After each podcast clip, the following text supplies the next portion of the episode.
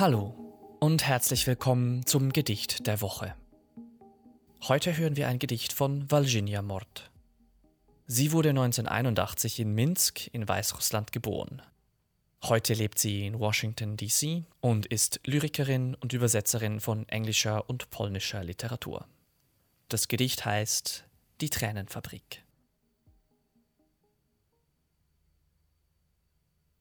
Und wieder liegt in der Jahresbilanz die Tränenfabrik vorn an.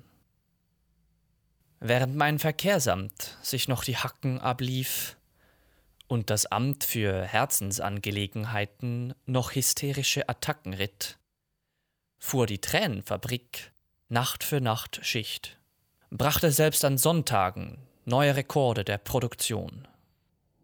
Während die Verdauungsstation jeweils an der aktuellen Katastrophe kaute, stellte die Tränenfabrik auf rentables Recycling um.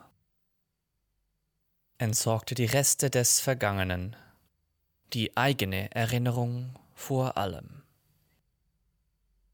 Die Fotos der Jahresbestarbeiter kamen feierlich an die Klagewand.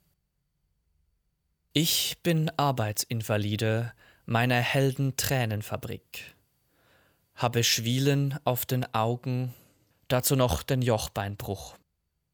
Bezahlt werde ich nach der Leistung und bin zufrieden mit dem, was ich habe. Das war Valginia Mord, die Tränenfabrik.